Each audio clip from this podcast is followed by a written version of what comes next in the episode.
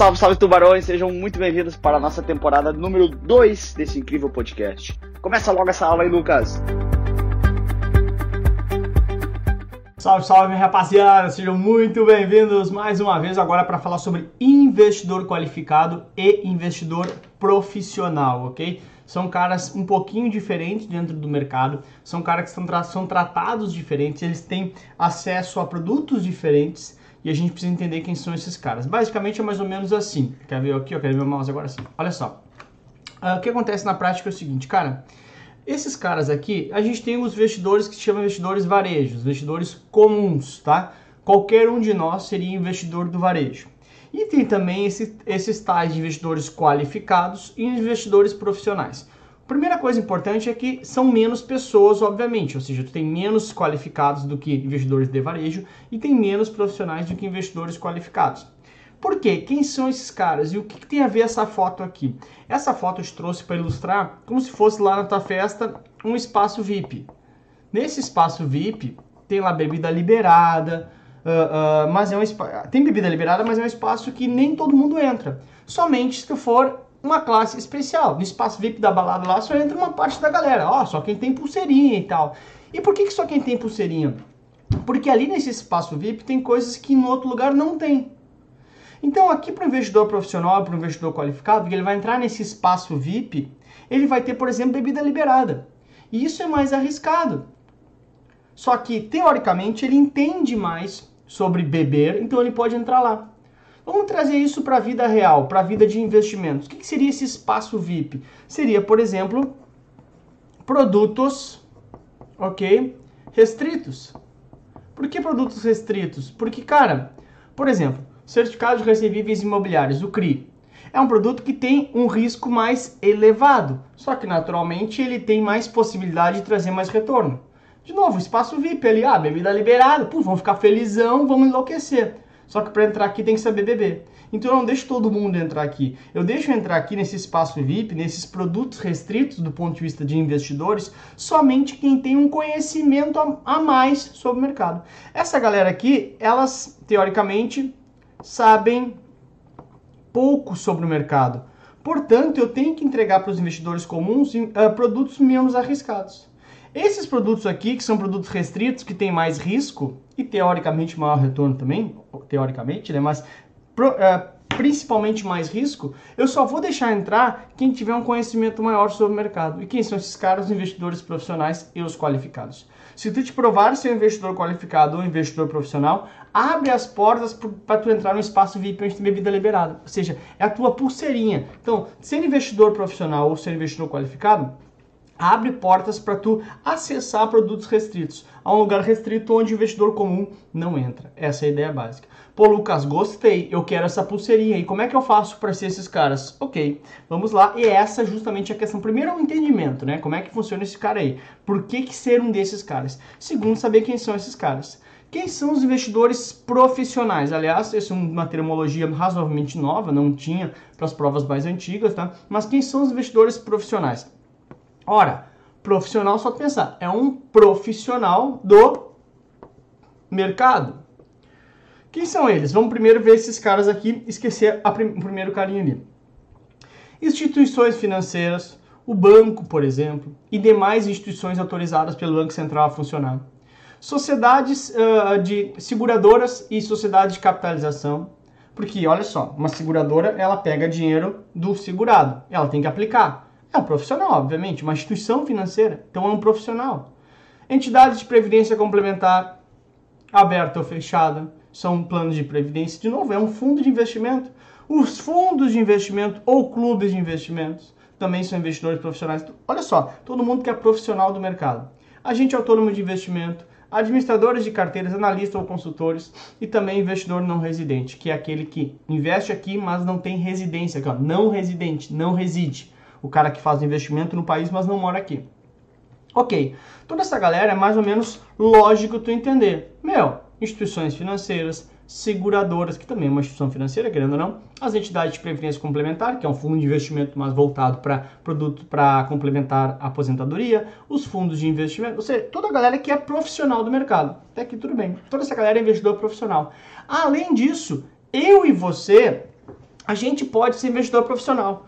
Como? Simples. Aqui, ó. Se for pessoa física ou pessoa jurídica, não for nenhum desses caras aqui, é só eu ter mais de 10 milhões de reais e uma declaração que eu assino de investidor profissional. Então, olha que barbada. É só a gente. A declaração é fácil, é só assinar um terminho lá e ponto final. Então, eu junto 10 milhões, vamos lá, quem sabe um dia a gente vira um investidor profissional. Por quê? A ideia básica aqui é que como eu já tenho um bom dinheiro, eu sei, sei fazer dinheiro, sei juntar dinheiro, então eu posso acessar esses produtos restritos mesmo teoricamente não conhecendo tanto, mas eu me torno um investidor profissional, tá? Então, pessoa física ou jurídica com mais de 10 milhões, qualquer que seja, então pode ser uma empresa siderúrgica, se tiver mais de 10 milhões é investidor profissional, é só assinar uma declaração. Eu, se eu tiver mais de 10 milhões, quem sabe um dia, né, eu posso ser investidor profissional, só assinar a declaração também. Todos esses outros aqui não tem a ver com quanto eles têm de dinheiro. Eles já são profissionais de forma automática, não tem a ver com dinheiro. Se não for esses caras, tem que ter os 10 milhões. Esses são os investidores profissionais, tá bom? Aí, de novo, é só os profissionais do mercado. Ou pessoa física ou jurídica que tem mais de 10 milhões e a declaração. Aí, também tem o um investidor qualificado. O qualificado, ele é menor que o profissional. Lembra que eu te mostrei aqui, ó, quer ver, ó? Ó, eu tenho mais qualificados do que profissionais. É óbvio, né? Então, o que, que são. O que, que é investidor qualificado? Ops. O que, que é investidor qualificado?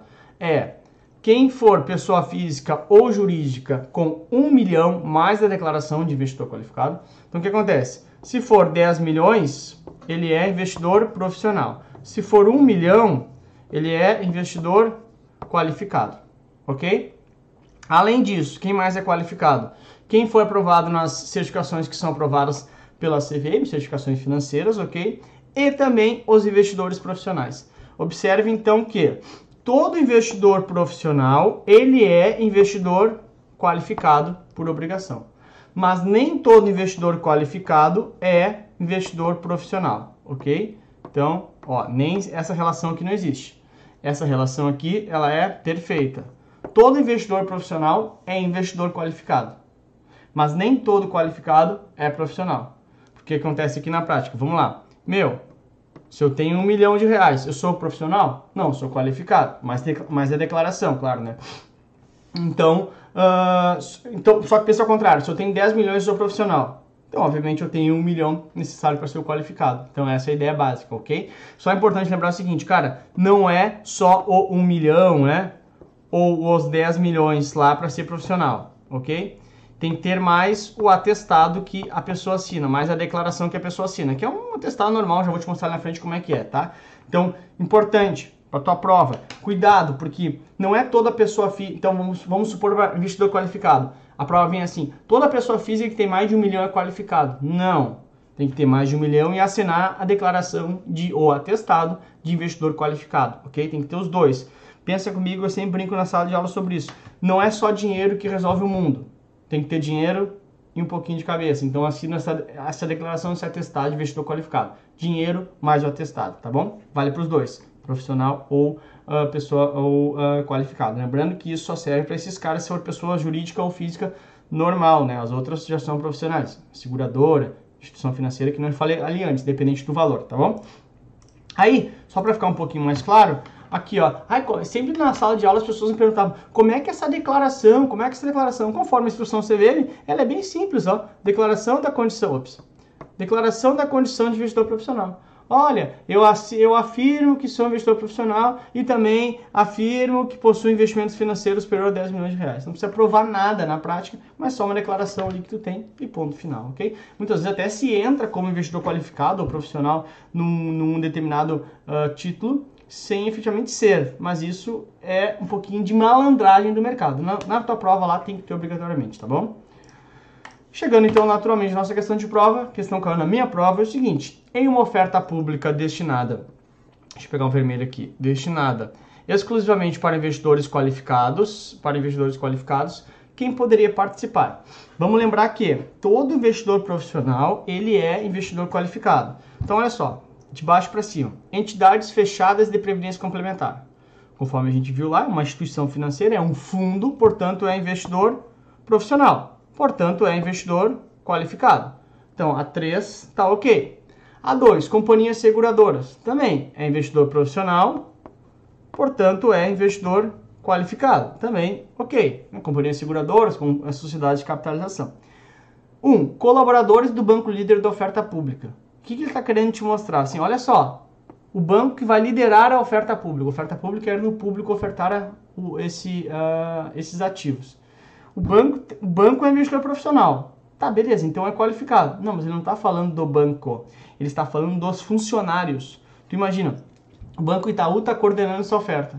O Banco Itaú é um investidor profissional, ok. Mas todos os colaboradores do Banco Itaú são profissionais? Claro que não, né? Claro que não. Então, este aqui está fora, portanto, nem profissional, nem qualificado, naturalmente. Né? Então, é só a 2 e 3, que é justamente a letra D de dado da tua resposta. Vai chegar a animação aí para você. Olha só que demais tecnologia. Uau, demais, demais, Lucas, ok? Então, bem tranquilinha a questão pra gente. Ah, bem tranquilinho não. Podia se, eh, podia se eh, complicar um pouquinho, mas nem todo colaborador vai ser investidor qualificado nem profissional, que nem a gente viu ali antes, tá bom? Dito isso, podemos encerrar nossa aula. Te espero na próxima aula. Ó. Beijo para você, até a próxima. Tchau! Muito obrigado por ter ouvido esse podcast. Espero que tenha sido bastante legal para você. Te espero nas minhas redes sociais com muito mais conteúdo. Tamo junto, galera. Bora pra cima virar tubarão.